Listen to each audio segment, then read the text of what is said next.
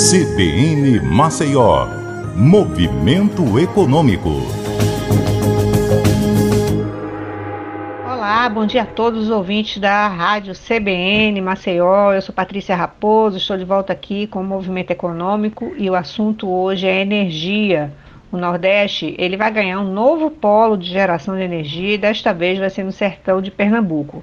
É o complexo fotovoltaico São Pedro e São Paulo, que começará a ser construído no segundo semestre no município de Flores, no sertão do Pajeú, pela pernambucana Croma.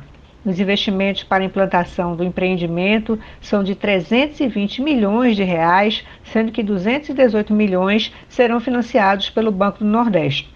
O diretor da empresa, o Rodrigo Melo, explicou que o projeto da usina fotovoltaica vai mudar o entorno da cidade de Flores. A chegada de um investimento como esse no interior traz uma dinâmica importante para a geração de emprego e renda durante a fase de construção e ainda atrai outros investimentos impactando inclusive cidades vizinhas.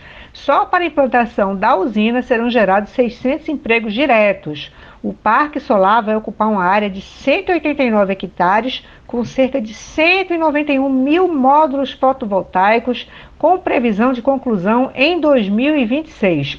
A energia que vai ser gerada ali é suficiente para abastecer 180 mil casas populares. Lembrando que no mês passado a Croma Energia assinou um memorando de entendimento com o governo do Ceará para instalar vários parques de energia fotovoltaica no interior daquele estado. Os complexos solares de Arapuá e Frei Damião terão investimento de 2,2 bilhões de reais e capacidade instalada de 690 megawatts. Na fase de instalação, esses parques devem gerar 2.500 empregos no Ceará. Rodrigo Melo disse que a energia que vai ser gerada é, vai ser destinada a consumidores de pequeno e médio porte, considerando a abertura do mercado até 2026. Até lá, os projetos da Croma no Nordeste estarão 100% operacionais.